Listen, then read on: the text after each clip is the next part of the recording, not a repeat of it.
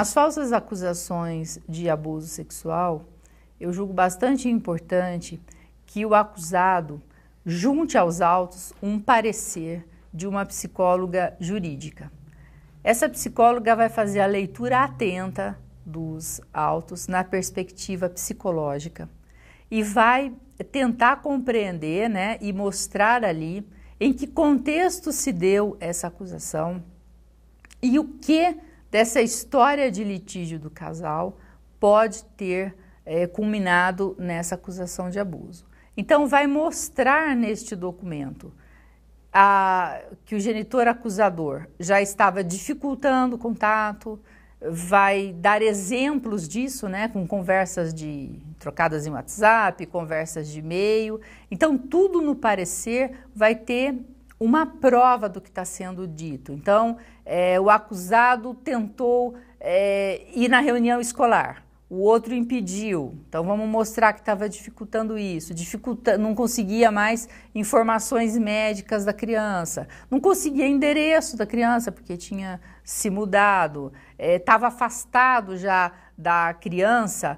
Às vezes a, o acusador faz uma medida protetiva baseada em Maria da Penha e pede para a criança também ser protegida. Às vezes consegue.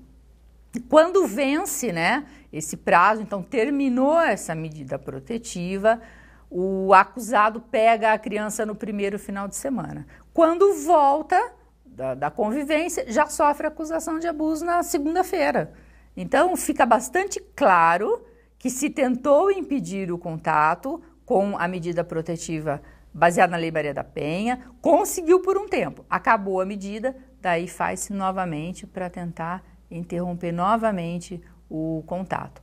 No parecer, todos esses detalhes vão estar explícitos, né? O psicólogo vai falar do pacto de lealdade que a criança mantém com o genitor guardião, vai falar da implantação de falsas memórias, vai falar da mistura que está acontecendo ali de conjugalidade com parentalidade, vai falar de alienação parental, vai fazer uma análise do caso, vai fazer uma conclusão, e isso é extremamente bom que aconteça no início, para que quando este acusado for passar para a perícia do fórum, essas psicólogas tenham lido este parecer, então possam compreender essa acusação no contexto de realmente como ele se deu, sem ser influenciado pelo acusador.